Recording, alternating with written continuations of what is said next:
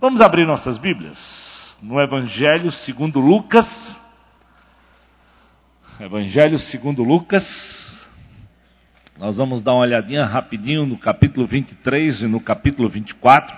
Mais especificamente no capítulo 24, hoje nós vamos estar estudando sobre a caminhada dos discípulos com Jesus lá no caminho de Emaús. Então, Lucas 24, eu vou ler, nós vamos ler do versículo 13 até o 35. Então, se você quiser e puder, pode ficar em pé para a gente ler juntos aqui esse texto da palavra de Deus. Não é obrigado, é apenas se você quiser, para que você fique mais atento em tudo que Deus tem para falar comigo e com você nesse texto da palavra de Deus. Lucas 24, a partir do versículo 13. Diz assim, ó: Naquele mesmo dia, eu quero só antes de ler, repare o versículo 1 de Lucas 24. No domingo, bem cedo. Então, o que acontece aqui em Lucas 24 é o que acontece no que a gente chama no domingo, ou seja, no dia que nós celebramos a ressurreição. Então, naquele mesmo dia, versículo 13, dois dos seguidores de Jesus estavam indo para um povoado chamado Emaús, que fica a mais ou menos 10 quilômetros de Jerusalém. Eles estavam conversando a respeito de tudo o que havia acontecido.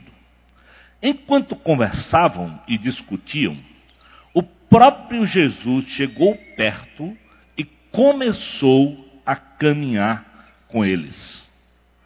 Mas alguma coisa não deixou que eles o reconhecessem. Então Jesus perguntou: O que é que vocês estão conversando pelo caminho? Eles pararam com um jeito triste e um deles, chamado Cleopas, disse: Será que você é o único morador de Jerusalém que não sabe o que aconteceu lá nesses últimos dias? O que foi? perguntou ele. Eles responderam: O que aconteceu com Jesus de Nazaré? Esse homem era profeta e para Deus e para todo o povo ele era poderoso em atos e palavras.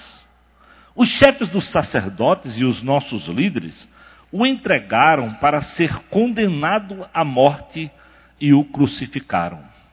E a nossa esperança era que fosse ele quem iria libertar o povo de Israel. Porém, já faz três dias que tudo isso aconteceu.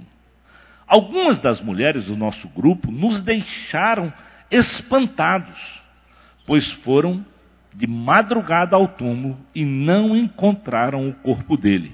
Voltaram dizendo que viram anjos e que estes afirmaram que ele está vivo.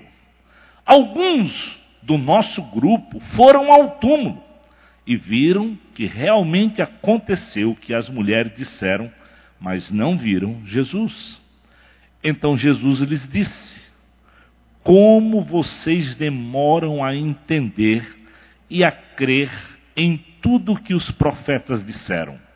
Pois era preciso que o Messias sofresse e assim recebesse de Deus toda a glória. E começou a explicar todas as passagens das Escrituras Sagradas que falavam dele, iniciando com os livros de Moisés e os escritos de todos os profetas. Quando chegaram perto do povoado para onde iam, Jesus fez como quem ia passar mais adiante. Mas eles insistiram com ele para que ficasse, dizendo: Fique conosco, porque já é tarde e a noite vem chegando. Então Jesus entrou para ficar com os dois. Sentou-se à mesa com eles, pegou o pão e deu graças a Deus. Depois partiu o pão e deu a eles. Aí os olhos deles foram abertos e eles reconheceram Jesus, mas ele desapareceu. Então eles disseram um para o outro: Não parecia que o nosso coração queimava dentro do peito quando ele nos falava na estrada e nos explicava as Escrituras Sagradas? Então eles se levantaram logo e voltaram para Jerusalém, onde encontraram os onze apóstolos reunidos com os outros seguidores de Jesus. E os apóstolos diziam: De fato, o Senhor foi ressuscitado e visto por Simão. Então os dois contaram o que havia acontecido na estrada e como tinham reconhecido o Senhor quando ele havia partido o pão.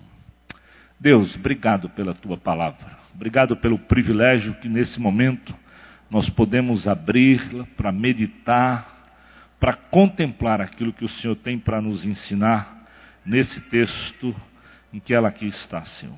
Fala conosco, prepara os nossos corações, nos abençoa, Senhor. É a minha oração, Senhor, é o meu pedido, em nome de Jesus. Amém. Podemos assentar. Durante esses dias, né, o mundo celebra exatamente o que está registrado aqui em Lucas 23 e 24. E é bom que você perceba todo o contexto que antecede, né, essa caminhada que Jesus tem com esses dois discípulos, indo na direção de Emaús. Se você voltar lá em Lucas capítulo 23, o título lá dos primeiros versículos é que Jesus vai para Pilatos, ou seja, Jesus tinha passado pelo conselho, né, que os fariseus levaram Jesus lá, e queriam que Jesus fosse condenado. E para que isso acontecesse, eles decidem levar Jesus a Pilatos, que era como prefeito lá daquela região da Judéia, e ao ir a Pilatos, mesmo que Pilatos não reconhecesse que ele tinha feito mal algum, mas era tamanha a pressão da religiosidade que logo em seguida Pilatos encaminha Jesus para Herodes, que era um representante ainda maior, talvez como governador, o rei era considerado rei porque ele representava Roma em toda aquela região. Né?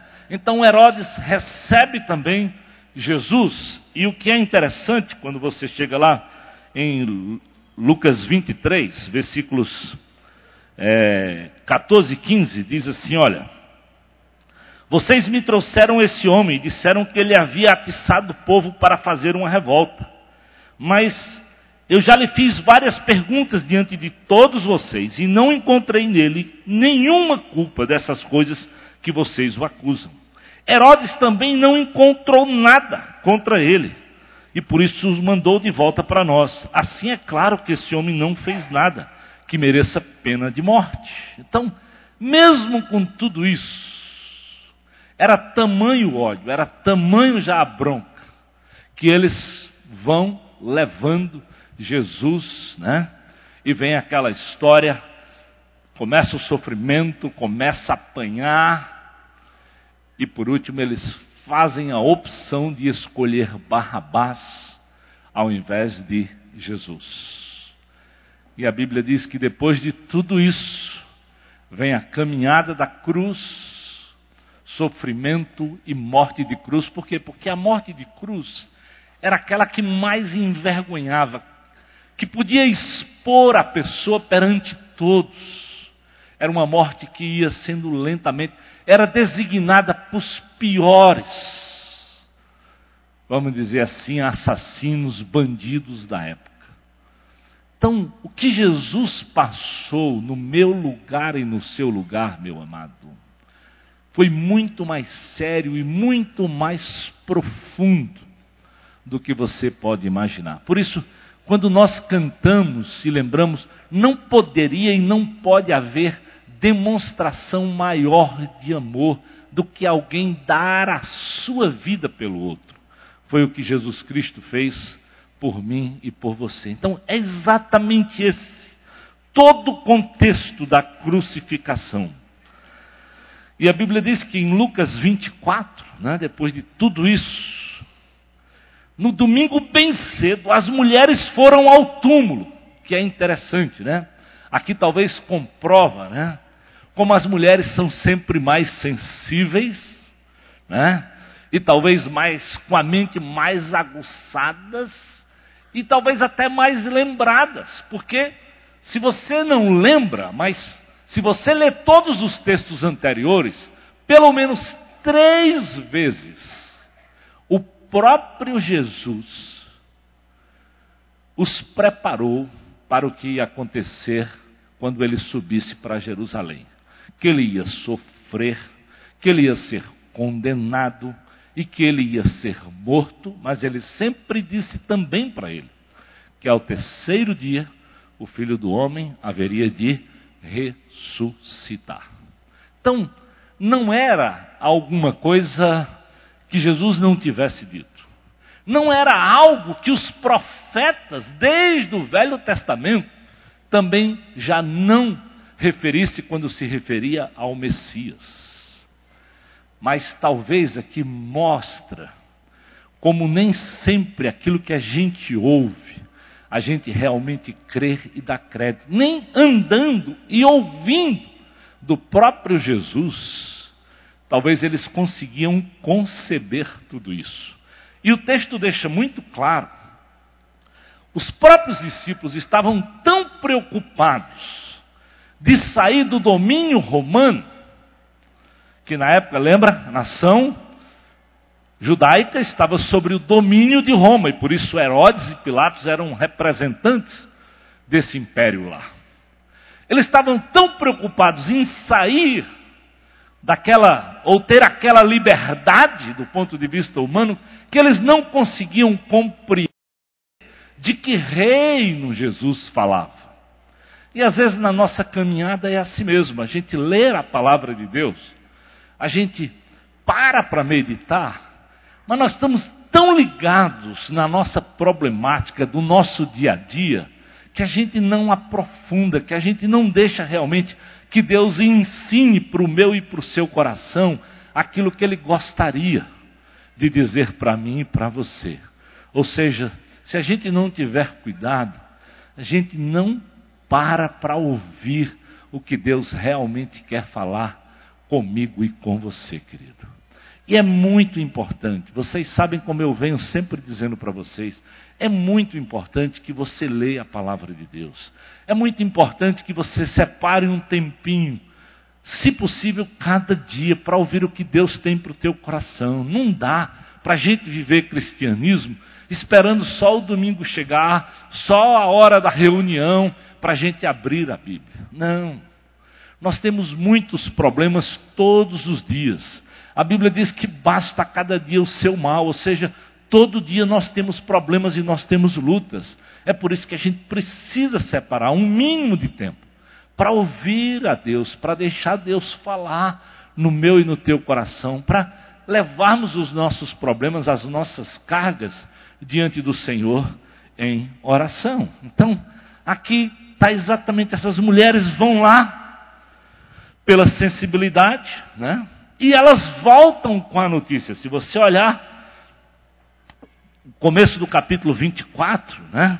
No domingo bem cedo elas foram ao túmulo, levaram perfumes, elas viram que a pedra tinha sido tirada da entrada do túmulo, e quando entraram, não acharam o corpo do Senhor Jesus. Ou seja, aqui é aquela comprovação que o túmulo estava realmente vazio. E não sabiam nem o que pensar. De repente, apareceram diante delas dois homens vestidos de roupas muito brilhantes. E elas ficaram, eu estou lendo Lucas 24, 5. Elas ficaram com medo, se ajoelharam e se encostaram o rosto no chão. Então os homens disseram a elas: Por que é que vocês estão procurando entre os mortos quem está vivo? Ele não está aqui, mas ele foi ressuscitado. Lembrem-se de que quando ele estava na Galiléia, ele disse isso a vocês. Preste bem atenção.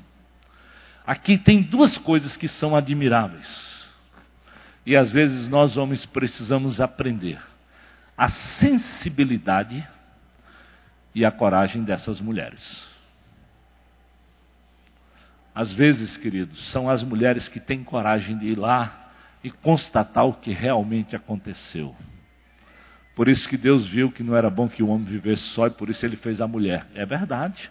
A gente precisa desse equilíbrio, a gente precisa ouvir esse outro lado, talvez mais pessoal, mais coração, mais disposto a investigar, mais disposto a aprofundar.